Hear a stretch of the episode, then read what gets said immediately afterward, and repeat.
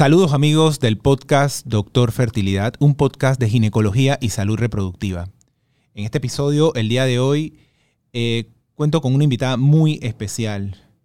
Ella es psicóloga, es psicoterapeuta de parejas, es mamá y de alguna forma está involucrado en algunos temas reproductivos por, por cuestiones de la vida que, que hoy podríamos conversar. Eh, conmigo me acompaña y es un honor tenerte en el podcast, Maritereli. Gracias por la invitación, Jorge. La verdad que encantada. Nosotros hemos trabajado juntos y también hemos enfrentado muchas cosas juntos. Y bueno, hoy vamos a hablar sobre uno de esos eh, momentos eh, que vivimos juntos como amigos y también en el plano profesional. Claro, y, el motivo por el que te invito, eh, Mari, es porque tú como profesional de, de la salud tienes una visión de lo que tú estás viendo con tus pacientes. Eres madre.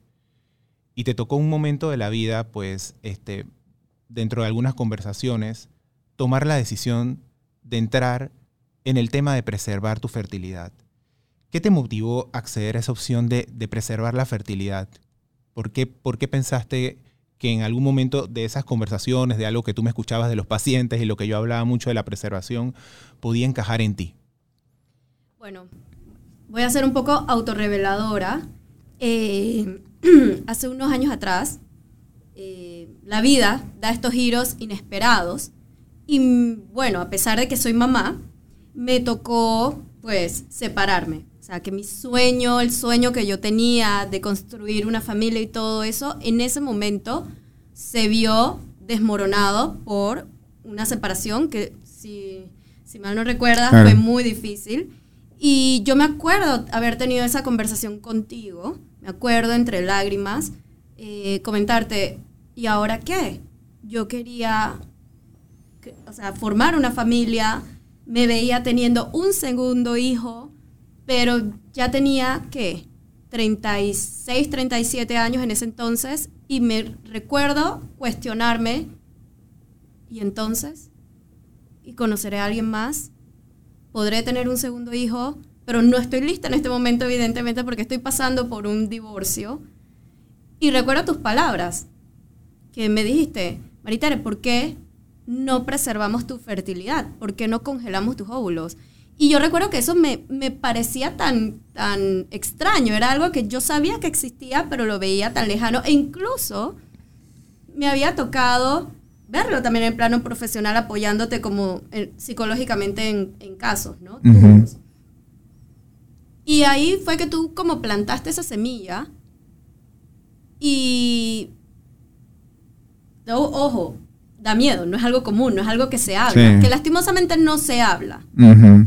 Y fue ahí que comenzó todo. Fue, para mí, fue una apuesta a, a mí misma, o sea, tomar la decisión de preservar mis óvulos, pasando por un divorcio, pasando por una desilusión, para mí representó una apuesta a mí misma, una apuesta al futuro y una apuesta al amor. De no sé si va a pasar, no sé, no sé cuándo va a pasar, pero tengo fe, tengo esperanza en el futuro. No sé si voy a volver a, si voy a querer volver a ser mamá o no, pero apuesto por mí, mi tranquilidad, que tengo como una especie de backup. Sabes que tocas algo bien, bien importante porque, digo, al ser un profesional de salud, de repente tú tienes la opción de tener contacto con información muy puntual y muy específica de temas de salud. Y, realmente, pues una de las cosas que yo me he enfocado en tratar de llevar de alguna forma un mensaje con, pacientes, con amigos, con, mi país, eh, porque a mí me escribe también gente también de otros lados, de Latinoamérica, es tratar de sembrar. A mí me encanta Inception, la película Inception. buenísimo. Y entonces Inception es una película que, te explora ese, ese, tema de que realmente no hay nada más fuerte que, una, que una idea. Una idea se, planta en tu cerebro y eso florece y, y sigue adelante. Entonces mucho de lo que hemos tratado de hacer es tratar de implantar esta idea de que tú tienes la capacidad de empoderarte de esto. Claro, te tengo una pregunta, Jorge yo lo he hablado con otras mujeres, con amigas conocidas, mujeres que no conozco pero que en redes sociales me escriben, que, que han hecho o están por hacer el proceso de la vitrificación de óvulos y un descontento que tenemos las mujeres. Que ojo, todas las que me hablan y, con todas las que he hablado que hemos hecho esto, que hemos congelado nuestros óvulos, estamos en nuestros 30, ¿verdad?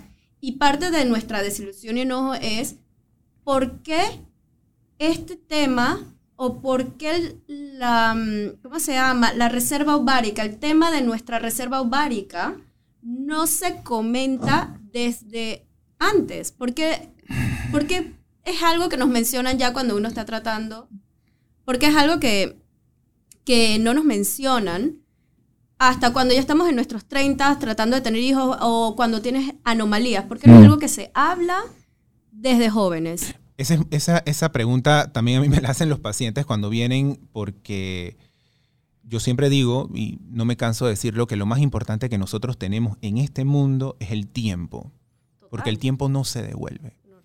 El tiempo se acabó y se acabó. La plata se puede recuperar. Y muchas cosas podemos recuperar, pero el tiempo no tenemos forma de recuperarlo.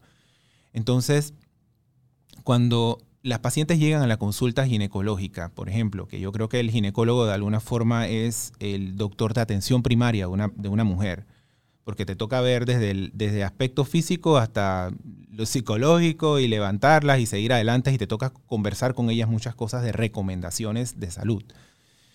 Em, conversamos acerca de los temas que consideramos de repente desde el punto médico más relevante o más o más fuerte, pues tú dices, bueno, te voy a hablar del cáncer, entonces te habla del papá Nicolau, te voy a hablar de las hormonas porque estás tratando de, controlar tus periodos menstruales o quieres tener algún tema de anticoncepción, pero el tema reproductivo o, planificación reproductiva este, como que no forma parte de la conversación y eso es cierto. Entonces tú dices, bueno, todo bien. Y tú vas a la consulta y te dicen, todo bien. ¿Pero qué es bien? ¿Bien qué? Que no tengo este, riesgo de tener cáncer, gracias. Que mis mamás están bien, que no, no hay nada en mis ultrasonidos, perfecto. Pero el aspecto reproductivo, pues de repente, de alguna forma queda un poco relegado. Y ese es uno de los motivos porque está, no está dentro de nuestra formación como profesionales. Ahora, las nuevas generaciones sí lo están teniendo dentro de su formación como, como un aspecto muy relevante. Al momento de operar, ya los, los, chicos saben, en una laparoscopía, mis residentes, oye, hay que cuidar el ovario, no se lo quites porque ya no ha tenido bebés las generaciones de hace 20, 30 años, sea bueno, sea malo, iba todo para afuera. Te hablaban, no, sáqueme todo, doctor.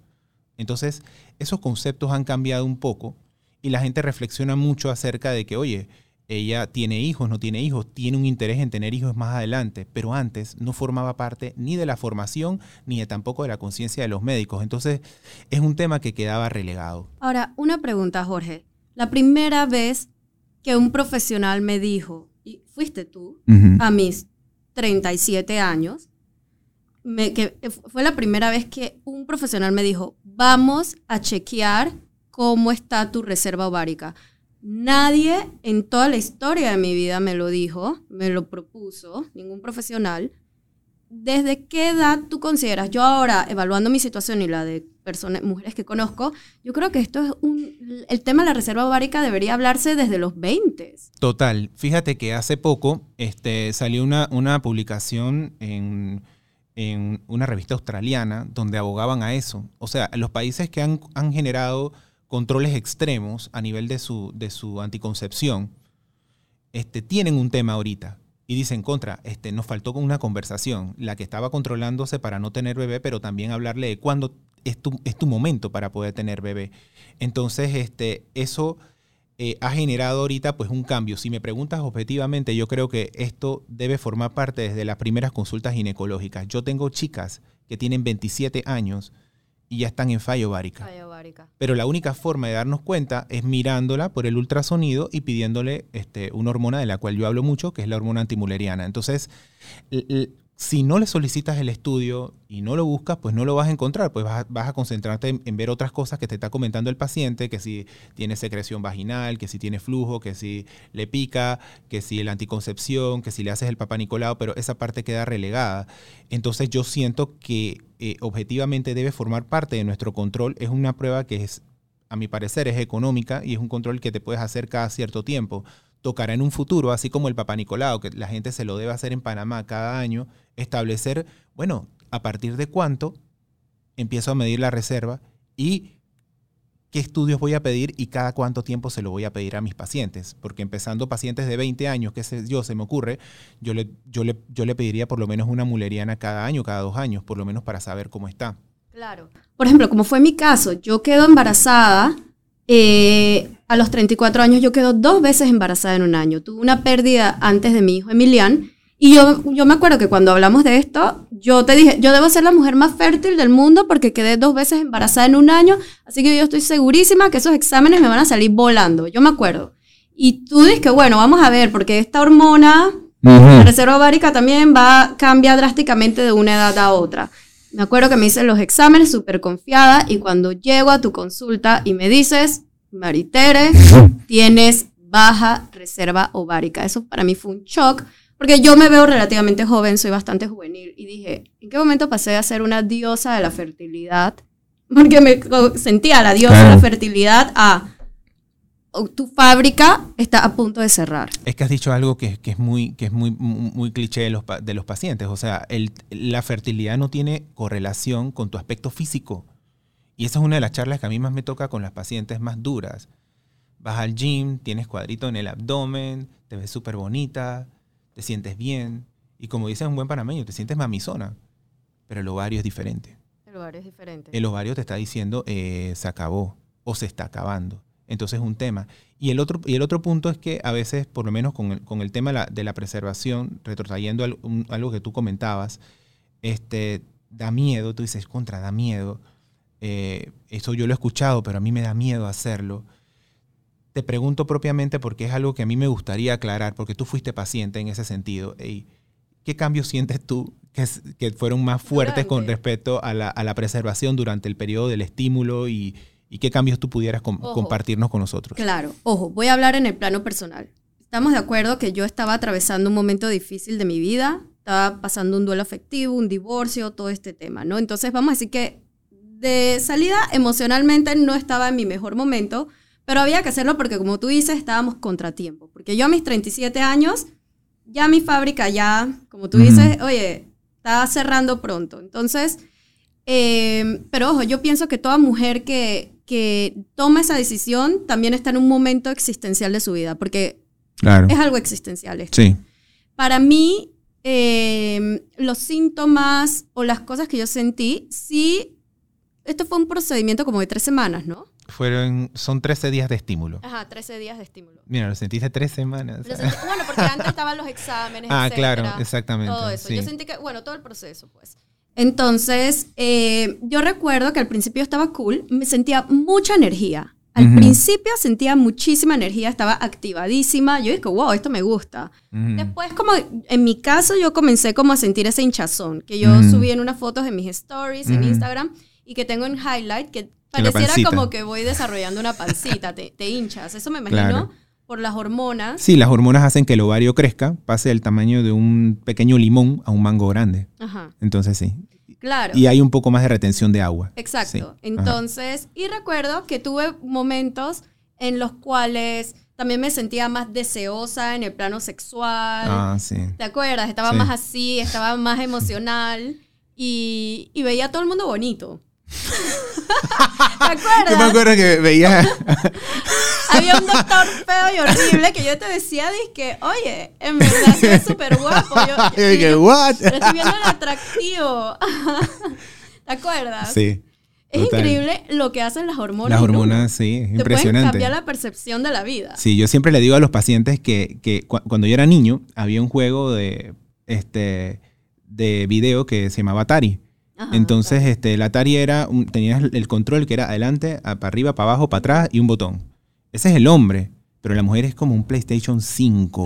un control lleno de botones, lleno de botones, lleno de cosas. Entonces es, más complejo, pero esa la mujer, o sea, lo físico no necesariamente, es todo bioquímico y le despierta la actividad sexual rápidamente. a mí me generó eso, hinchazón, mucha energía, momentos de euforia, había euforia y deseo sexual y veía a la gente más agradable. O sea, como más bonita, ah. más agradable, estaba como más receptiva. Como que, hey. Ahora, tengo un par de amigas que me han dicho, Maritere, o sea, sí me hinché como tú, pero yo no sentí eh, todo Sí. eso que tú sentiste. O sea, que yo pienso, creo que varía de mujer a mujer. Claro. Ajá. Pero fue, fue muy interesante porque fue un momento muy existencial para mí y de reflexión. Todo, o sea, me llevó como una introspección de mi vida y fue, yo considero que a mí me ayudó a sanar. A mí tomar esta decisión me ayudó a sanar. Sentí que estaba apostando por mí. Sí, cerraste un ciclo. Ajá. Cerraste un ciclo, este, tomaste una decisión a futuro. Es Claro, como tener que, un ojo, seguro. que no sé, porque yo hoy en día lo no digo, sabes, yo y no es así, sé, y es lo que yo le planteo a las pacientes. Simplemente tranquila. es un no sé. No sé si lo vaya a usar, pero ahí está. Pero ahí está. Ujú. Y, y más me llevo la sensación de, insisto, aposté por mí y por mi futuro. Ujú. Está bueno. Ahora, Jorge, te quiero, te quiero preguntar, ¿qué mujeres o qué tipo de mujeres, bueno, estamos en el mes de la concientización del cáncer de mama Ajá. y sé que este es un procedimiento sumamente recomendado a mujeres que atravesan todo tipo de Ujú. cáncer. Ujú. O sea que ella, yo sé que ellas son las candidatas número uno para este tipo de tratamiento. Cuéntanos un poco sobre eso y también quiero saber qué, qué otras mujeres o qué otro tipo de, de situaciones en las mujeres o qué tipo de mujeres son excelentes candidatas para preservar su fertilidad. Ahorita estamos en el mes de, de concientización de, de cáncer y, y- y- y antes, este, te cuento, Mari, era un tema que el cáncer, eh, te, te diagnosticaban de cáncer y decías, bueno, te moriste. El punto es que la medicina cambió y cambió para bien en algunos aspectos, para otros ha sido difícil y a pesar de que la gente dice, dice pero ¿cuándo van a encontrar la cura del cáncer? Es que hay muchos tipos de cáncer y depende del estadiaje y el momento donde tú lo diagnostiques el pronóstico. Y como ha cambiado la forma de diagnosticarlo, tenemos cánceres diagnosticados mucho más a tiempo. Ha habido un gran esfuerzo médico en eso, precisamente por este tipo de campañas que están ocurriendo, porque estas campañas no ocurrían hace 10 años. O sea, el mes de, hasta mamografías y eso, eso no existía. Entonces las pacientes tienen el chip, saben que mi mamá tuvo cáncer, yo me, me tengo que checar. Entonces, ¿qué está sucediendo? Que como lo diagnosticamos más temprano, tenemos la oportunidad de darle un mejor abordaje. Entonces los oncólogos le ofrecen mejores abordajes. Entonces tenemos más sobrevivientes de cáncer. El tema es que los tratamientos que se utilizan en el cáncer, tanto la quimioterapia y la radioterapia, tienen un efecto deleterio brutal en la capacidad reproductiva del ovario y hormonal. O sea, porque que esas te- pacientes te no mata solamente... tu capacidad reproductiva. Y hormonal. oh, también sea, hormonal. Lo, lo reproductivo y lo hormonal va de la mano en el ovario. Claro. Entonces, si son medicamentos que se utilizan eh, para células de división rápida, como las que ocurren en el ovario, entonces vamos a tener un daño que al final afecta la capacidad reproductiva de las pacientes porque no ovulan, pero a la larga también les genera menopausia prematura. Entonces, tenemos en un tiempo un grupo de pacientes importantes, jóvenes, jóvenes, que han sido sobrevivientes de cáncer, pero no pueden tener bebé. Entonces, Entonces- de ahí se, abo- se aboca de que, oye, consideremos este, preservar en esas pacientes. De se hecho, hace antes de la quimio la radio. se hace antes de la quimio, la radio. eh, hay oncólogos que, que son muy sensibles con el tema y entienden, oye, esta paciente es joven, eh, manda la fertilidad para ver si se le puede ofrecer. No todas las pacientes califican, eso es importante decir. O sea, no toda la paciente tú la puedes preservar. Un estadiaje que está muy avanzado de cáncer, tú no- le puedes Sí, ofrecer la eso vida prima. este, privan otras cosas, o pacientes que los mismos tratamientos pueden exacerbar el cáncer, también uno trata de evitarlo. Por ejemplo, cuando son tumores que tienen que ver con hormonas. Entonces uno dice, hey, este, esta paciente no califica, ella no se lo doy. Eh, y de ahí empieza, inclusive hay una nueva especialidad, le llaman oncofertilidad. O sea, de la gente que nos dedicamos a infertilidad, los que se dedican a oncofertilidad. Entonces, esto mismo se trató de extrapolar a otros escenarios. Y se dijo, bueno, ven acá, si uno está congelando este, y uno está preservando, ¿por qué no preservar así como socialmente? Pues yo quiero guardar porque yo no sé. Yo no sé si en un futuro necesite, yo no sé si yo quiera tener, yo no sé. Entonces empieza un boom de la preservación social. Hace un tiempo salió una, una, una portada en Bloomberg este, de una CEO. Eh, era una portada muy famosa porque todos los médicos que nos dedicamos a esto la utilizábamos en los congresos y poníamos la portada como tratando de hacer un tipo de marketing con respecto a la, a la, a la, a la preservación y, y, la tipa que era una, es una, era una CEO, salía en Bloomberg, eh, la portada decía, freeze your egg, not your career. Entonces, wow, es un mensaje contundente, congela. Bueno, la, la verdad es que de esa historia de esa persona surgen muchas cosas que nos han hecho reflexionar también a partir de esa técnica. Y yo te, las puedo compartir ahorita que tengo la, la oportunidad de, de, conversarlo con alguien que tiene tanto, tanta audiencia y que esto, este mensaje le llega a, a mucha gente. Congelar socialmente no es para todo el mundo. Esta chica congeló ocho huevos y como ella bien dice, porque la tipa tiene un blog que nos da mucho plomo a todos los que nos dedicamos a medicina reproductiva, ella tiene una frustración muy grande contra nosotros. Porque congela ocho huevos, no le aparece el señor perfecto, como ella dice. Le toca descongelar cuatro huevos, usarlo con semen donado, no funcionó. Descongela los otros cuatro, lo usa con semen donado, no funcionó, no tiene hijos. Pero al momento en el que ella congeló. Eso es lo que quiero saber. ¿A qué edad congeló? En el momento en el que ella congeló, ella tenía ya casi este, 39 como para 40. Claro. Entonces, hay un tema, obviamente, hay un tema propiamente de la técnica que te ofrece un, te, te ofrece un pronóstico y hay un tema también que tiene que ver con la edad de los pacientes. Una de las cosas que nosotros sentimos con ese caso, que lo posteó Washington Post, o sea, imagínate, Washington Post sacó esa, esa, esa historia de ella, es que aquí hay un tema que nosotros tenemos que compartir con los pacientes con respecto a la expectativa del tratamiento y, y, y, cómo tú sientes que realmente esto va a funcionar o no. Si tú congelas una chica que tiene 30 años y tú le sacaste 8 huevitos, no es lo mismo que una de 41 y le sacaste 8 claro, huevitos. Por la calidad de los Por óvulos. la calidad de los, los óvulos. óvulos envejecen. Los óvulos envejecen. Entonces, una chica de 30 años me ofrece con 8 huevitos una oportunidad reproductiva cercana a un 50%, pero a los 41 años menos del 16. Claro, y por eso fue que en aquel entonces yo con 37, yo recuerdo que tú me dijiste, Maritere, es ahora o nunca, no podemos dejar pasar un minuto más, tienes 37. La calidad de tus óvulos, mira tu reserva ovárica, mira la reserva ovárica. O sea, es mucho mejor hacer, no digo que sea imposible, pero es mucho mejor hacer este tratamiento entonces con una buena reserva ovárica claro. y a una edad más joven. El tema es que, francamente, si tú tienes 30 años, vamos a ponernos a ser muy claro, una chica de 27 años, que es el clímax reproductivo de una mujer, el clímax reproductivo... Es 27. 26, 27, ese es el clímax reproductivo. Tú no estás pensando en eso. Tú estás pensando en la rumba. Claro. O que todavía vas a encontrar. Tú estás pensando en que tú vas a encontrar a la persona en algún momento. Claro. Tú estás pensando que tienes que terminar pero, eh, la Jorge, universidad. Pero luego pasa lo que, por ejemplo, te estaba mostrando eh, en manera, obviamente, confidencial, anonimato, de mensajes de chicas que me escriben. Ahorita que estaba hablando de este tema, que me escriben por mensaje directo que dicen: Acabo de cumplir 32 años, acabo de terminar una relación de pareja. Yo juraba que con él iba a ser familia. ¿Y ahora qué? Y ese, y ese, Esas es, son el, las candidatas ese es el punto, ese es el punto. Mira, una, una de las cosas que yo, esto es una intimidad de la consulta y, y espero pues no ofender a la gente porque tú sabes que la gente se ofende ahorita ofende en todo, se ofende de todo y es todo un tema, ¿por qué dijiste eso? Sí. Pero es una intimidad que, que, que yo lo, lo, comparto porque es, es mi sensibilidad. A mí, uno de los pacientes que más me duele, que yo tengo así de frente, son los colegas.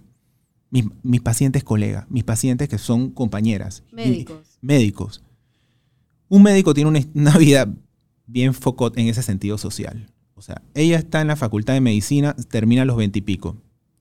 Está siendo internado, estás haciendo turnos, 8 o 10 turnos al mes, de 36 horas cuando tienes 25 años. Ahí está tu clímax reproductivo. Te esfuerzas mucho para entrar a una residencia, compites con otros colegas para entrar a una residencia, entras a la residencia. Y cuando esa mujer, sus amigas están teniendo bebé, ella la están puteando en un morning porque no escribió una nota, porque no operaron a la paciente, porque no hicieron tal cosa. Ella termina su residencia, cuatro, cinco, seis años de residencia para ser un especialista. Cuando ella termina y está en los treinta y pico, el novio que tenía ya la dejó. Agarran a otro, pero se van a hacer a su especialidad. Y ese de repente también las deja. Qué Entonces, cuando ella llega acá, cuando ella viene, tienes un profesional que ha tomado 14, 15 años pulirlo y que va a ser útil a la sociedad y que tiene la capacidad cognitiva de darle estructura a un niño. Entonces resulta que ese profesional No puede. no puede. No puede porque no encuentra man, no puede porque ya físicamente pues no hay reserva. Es un tema duro.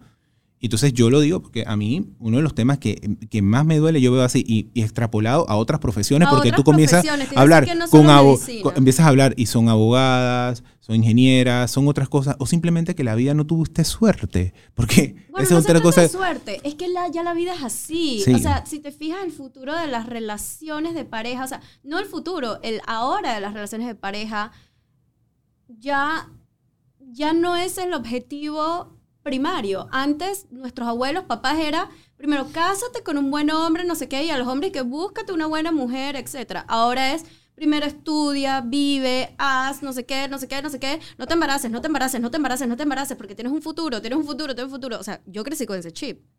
Entonces, cuando comienzas a contemplar la posibilidad de hacer familia, es en- después de los 30. Ujú. Y entonces, ¿qué pasa? Muchas personas comienzan a tener falla, muchas mujeres falla ovárica. Entonces, Claro. por eso es que mis amigas y conocidas y personas que me, mujeres que me han escrito que han preservado, como yo, nuestra queja es, ¿por qué no nos contaron esto Claro. en nuestros 20? Ujú. de que esto es lo que pasa. Nadie te habla de tu reserva ovárica o de tu capacidad reproductiva hasta que lo tienes en mente en tus 30. Los ginecólogos y lo- los especialistas de salud reproductiva, lo que sea, tu ginecólogo de cabecera debería decirte, hey, vamos a chequear cómo está tu reserva ovárica. Claro.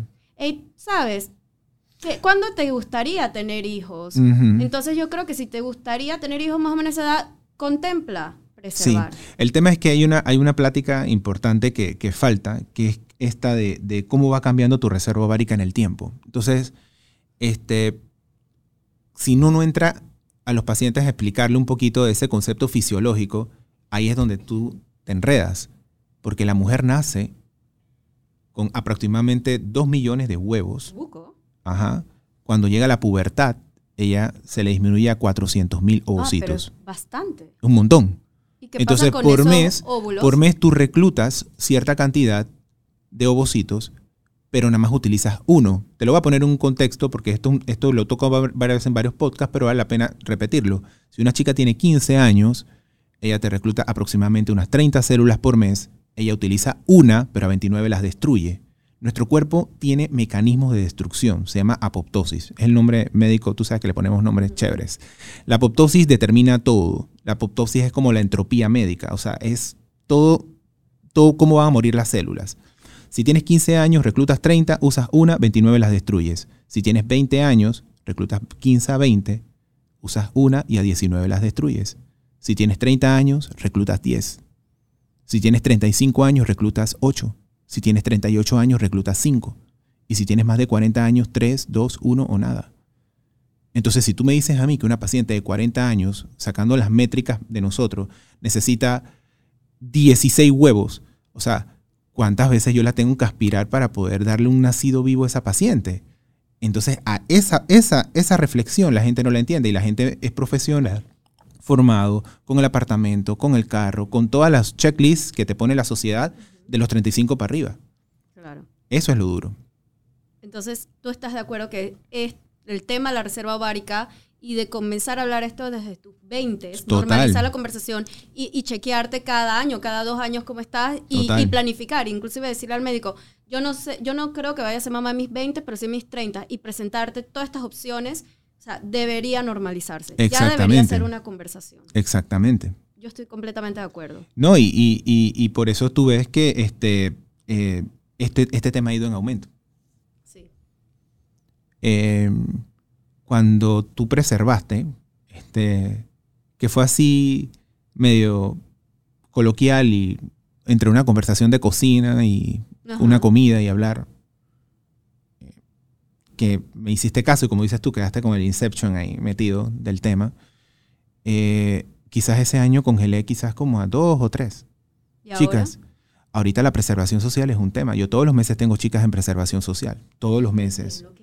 Todos los meses porque, porque primero hemos tenido la oportunidad de poder llegar el, el- el mensaje y segundo que la gente se reflexiona, oye, yo estaré en ese escenario, a mí estaré pues en eso, en el que en el futuro pues yo quiero tener esa decisión, que, de, de poder tomar esa decisión.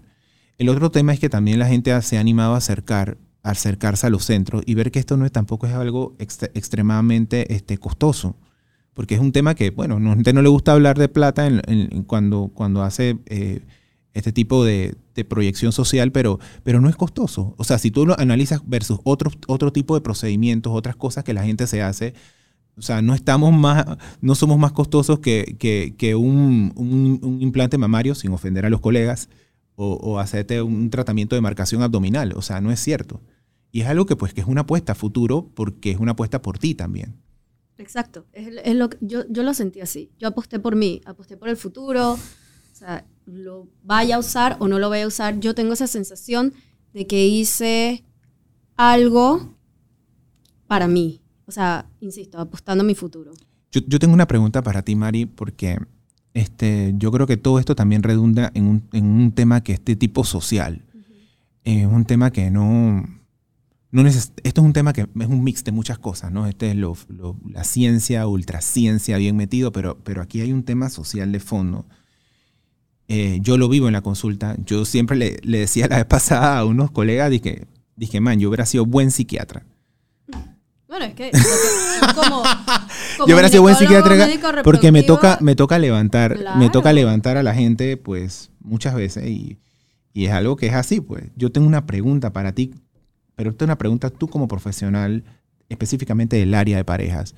¿Por qué nos está costando tanto? ¿Por qué a la gente le está costando en este momento, 2021, conseguir eh, relaciones estables? ¿Qué piensas que está pasando? Porque tenemos más opciones. Porque cuando yo analizo la vida, incluso de nuestros papás para atrás, para atrás me refiero a nuestros abuelos, bisabuelos, etc. y escucho sus historias, nuestros abuelos, bisabuelos para atrás no tenían opción. O sea, ¿qué era lo más que tú conocías de la vida? Eh, las personas de tu barrio o de tu granja alrededor, donde tu mayor objetivo era, no sé, casarte, reproducirte y tener más niños que te ayuden a cuidar la casa, la granja, etc. ¿Me explico? Eh, no había educación, la educación era limitada. Tú conocías a la gente nada más de tu, de tu área. No tenías acceso a redes sociales donde puedes conectar con alguien en Antártida o saber qué está pasando en París o en África. ¿Me explico? Entonces, pues yo, yo analizo a mi bisabuela, por ejemplo. Mi bisabuela, aparte de padre, tuvo 16 hijos. Yo no sé a qué edad comenzó a reproducirse. seguro que a los 14, no sé, para haber tenido. Yo analizo eso y digo, chuzo, esta mujer tuvo como 35 años entre parir y dar pecho y no sé qué. ¿Alguna vez ella se habrá contemplado y que este es el hombre de mi vida? será bueno en la cama. o sea, es mi alma gemela. Me hace reír. No, la mujer simplemente decía, yo Tenemos compatibilidad de signos zodiacales. zodiacales. o sea, sí, o sea, no había nada de eso. Y mi bisabuelo seguro no pensaba, disque, él pensaba que la estaba votando porque alimentaba a todos esos chiquillos y listo. En cambio, las nuevas generaciones, vamos a hablar de, nos, de nuestros papás, porque nuestros papás son como esa generación donde comienzan los divorcios y la cosa, ¿no? Ajá. En adelante, si te fijas, ¿qué es lo que ha cambiado? La cantidad de hijos que se tiene y que te, prepa y que te preparas y que te educas. Entonces, hoy en día las nuevas generaciones ya no están obligadas o, se ven a sí mismas y que no estoy obligada a tener hijos. Yo prefiero ser nómada, yo prefiero eh, dedicarme a otra cosa, eh, yo prefiero viajar mil veces. Uno se siente joven también por más tiempo. Claro. Entonces, yo creo que hoy en día es increíble. Casarte es como lanzar una moneda al aire. Tienes la 50% de probabilidades de divorciarte. Ya no es como quizás antes. más. Antes quizás 16 hijos te Dice el registro público que 60 de 40. Imagínate. Entonces, ¿cuál es el futuro de las relaciones de pareja? Yo te, te voy a decir, es amplio. Porque cada día hay cualquier cantidad de norm, o sea, de normalidad en el aspecto afectivo. Entonces, mira, entonces, si, si, tú lo ves así, por ejemplo, como, como psicoterapeuta, pues que estás viendo a las parejas, em, ¿cómo ves entonces ese futuro de planificación familiar? O sea, o, va a haber una planificación familiar o simplemente la gente pues tendrá relaciones para unas cosas y optaré por tener hijos, como, pero no como parte de, de, de mi checklist de mi relación. ¿Cómo lo ves? Mira, yo no sé cómo lo veo, pero yo cada día veo más personas solteras que comienzan a pensar en ser padres arriba de los 30, inclusive arriba de los 35, que se sienten súper jóvenes en sus 30, que de 30 se sienten todavía de 20, Ajá. lo cual está bastante Sí. bien. Yo pienso que el futuro va a ser, y vamos a necesitar mucho el apoyo de la ciencia y de los médicos, sobre Ujú. todo de ustedes, los ginecólogos. Yo, yo pienso que este tema se va a hablar cada vez más y cada vez más van a haber mujeres que van a decir abiertamente al profesional lo que van a exigir. Oye, tengo 25 años, yo no sé si voy a querer ser mamá. Si lo voy a hacer, quizás vaya a pasar arriba de los 35 años. Quiero ver cómo estoy, quiero ver periódicamente cómo estoy, etc. Yo siento que esto se va a volver algo normal. El planificar, el congelar, el chequear tu reserva ovárica periódicamente desde tus 20, creo que es algo que se va a normalizar. Yo también pienso que es algo que, que se va a normalizar. Este, y la verdad es que qué bueno que por lo menos aquí en Panamá nosotros tengamos profesionales como tú, Mari, que tienen la capacidad no solamente de tener el conocimiento, sino de proyectarlo.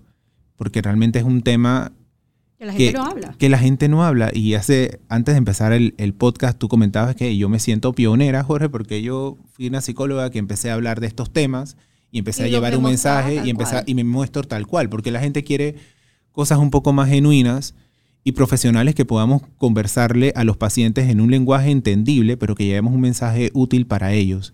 Te agradezco mucho el que me hayas compa- compartido esta, este día eh, tu mensaje, tu historia, y eres bienvenida para otros temas que quieras Gracias. tocar con No, nosotros. Gracias, Jorge. Y la verdad, yo quiero mandarle un mensaje a las personas que vean esto, sobre todo a las mujeres, que el hecho de que, por ejemplo, cuando yo tomé la decisión, fue un momento, un giro de la vida inesperado, muy doloroso, en el cual yo tenía planes y no pasaron como, como, como, Como lo esperabas. Como lo esperé. Pero lo que aprendí de, de conocer cómo estaba mi reserva ovárica, de congelar mis óvulos, preservar mi fertilidad, la gran lección que me llevé es que la vida no se da, no siempre se da tal cual como uno lo piensa o planea, pero haberme, eh, haber apostado por mí, haber tomado esa decisión, cambió mi vida para mejor. Y fue un impulso a mi autoestima. Entonces, yo creo que este tipo de cosas, en vez de verlo como que soy un fracaso y me toca congelar o me toca... No, verlo como que, hey, o sea, estoy siendo, estoy tomando las cartas en el asunto, estoy también eh, apostando por mí. O sea, es una apuesta a ti, es, esto es un acto de amor propio. Total, Mari. Gracias, muchas gracias. Gracias Saludos, amigos.